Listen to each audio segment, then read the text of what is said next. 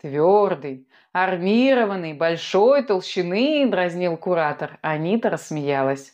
Со стороны Михаила Викторовича это было нечестно. Он специально активировал навязанные константы. Видимо, Сергей нравился ему еще меньше, чем Аните.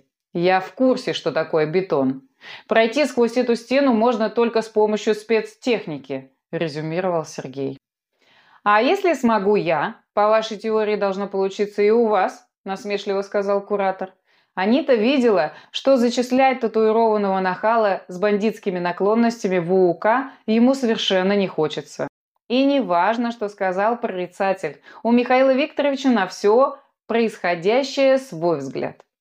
Это невозможно. Невозможно, потому что никто у вас на глазах раньше этого не делал? Нет, потому что бетон твердый, а я нет, язвительно ответил Сергей. Молодой человек начинал злиться. Ему казалось, что Михаил Викторович издевается. Справедливости ради надо отметить, что отчасти так и было. Куратор сделал шаг вперед и сказал, «Скажу сразу, я не прошу невозможного. Если бы не был уверен, что вы способны пройти сквозь эту бетонную стену, вас бы тут не было. Это вступительный экзамен. Нужно просто войти в УК, которая за этой стеной. Срок у вас неделя. Стену нельзя рушить. Проникновение должно быть незаметным для окружающих. Когда войдете в УК, найдите кабинет директора. Там вас будут ждать. «Деньги?» – обрадовался Сергей. Михаил Викторович закатил глаза и сказал, «Документы о приеме в школу. По поводу денег обратитесь ко мне. Кабинет номер 310 на минус третьем этаже». С этими словами Михаил Викторович сделал шаг к стене и коснулся ее.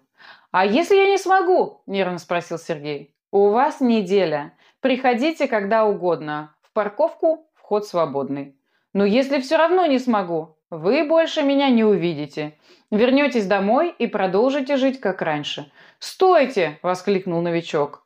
«Может, есть задание попроще? Стена потоньше, например?»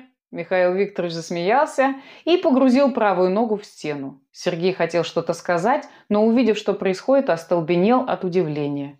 Тем временем Михаил Викторович сделал второй шаг и погрузился в стену, словно ее и не было. «Это голограмма!» – пробубнил себе под нос Сергей и пошел навстречу серой преграде.